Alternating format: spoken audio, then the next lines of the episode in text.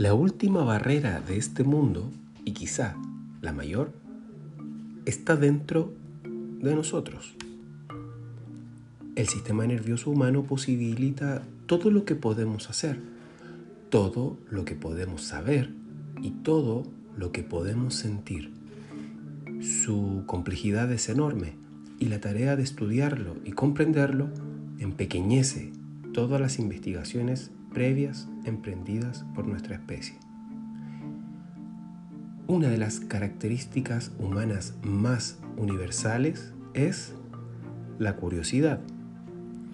Queremos explicar qué es lo que hace que sucedan las cosas. En la antigüedad, la gente creía que los fenómenos naturales estaban provocados por espíritus animados se suponía que todo lo que se mueve, el viento, el sol, la luna, las estrellas, los animales, etc., tenía un espíritu que le hacía moverse.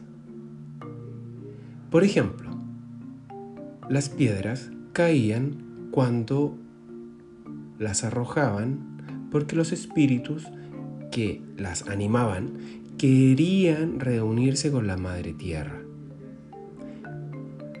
A medida que nuestros antecesores se fueron haciendo más sofisticados y aprendieron más acerca de la naturaleza, desecharon este punto de vista. Esto anterior se llama animismo. Pero siguieron recurriendo a los espíritus para explicar la conducta humana.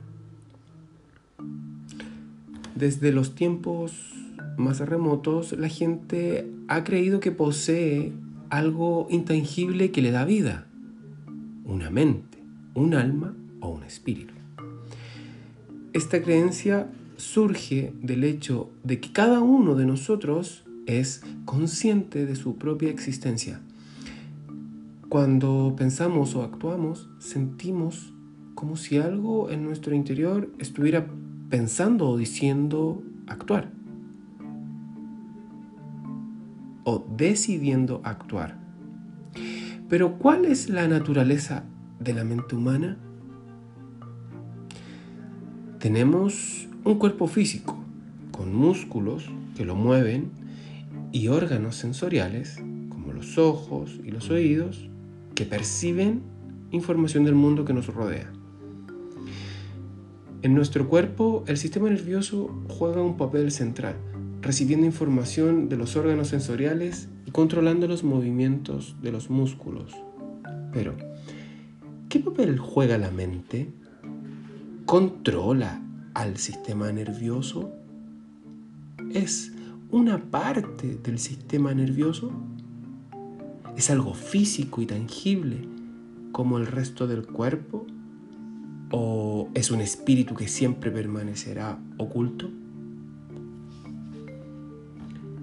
Este enigma se ha denominado históricamente el problema mente-cuerpo. Los filósofos han intentado solucionarlo durante muchos siglos y en épocas más recientes los científicos han asumido esta tarea. Básicamente, se han seguido dos enfoques diferentes, el dualismo y el monismo. El dualismo defiende la doble naturaleza de la realidad. Mente y cuerpo son distintos. El cuerpo está compuesto por materia corriente, pero la mente no.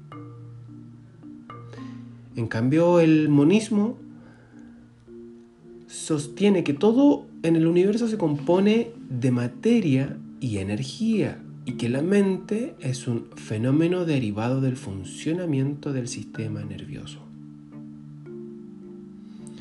La mera especulación sobre la naturaleza de la mente no nos lleva a ninguna parte. Si pudiéramos resolver el problema mente-cuerpo, simplemente reflexionando sobre ello, los filósofos lo habrían hecho hace mucho tiempo. Los psicólogos fisiológicos adoptan una postura empírica, práctica y monista ante el estudio de la naturaleza humana. La mayoría de nosotros cree que una vez que sepamos cómo funciona el cuerpo humano, y en particular cómo funciona el sistema nervioso, el problema mente-cuerpo se habrá resuelto. Podremos explicar cómo percibimos, cómo pensamos, cómo recordamos y cómo actuamos. Podremos incluso explicar la naturaleza de la conciencia de nosotros mismos. Desde luego estamos lejos de comprender el funcionamiento del sistema nervioso, de modo que solo el tiempo dirá si esta creencia está justificada. En cualquier caso, no hay manera de estudiar los fenómenos que no son físicos en el laboratorio. Todo lo que podemos detectar con nuestros órganos de los sentidos y nuestros instrumentos de laboratorio son manifestaciones del mundo físico, esto es materia y energía.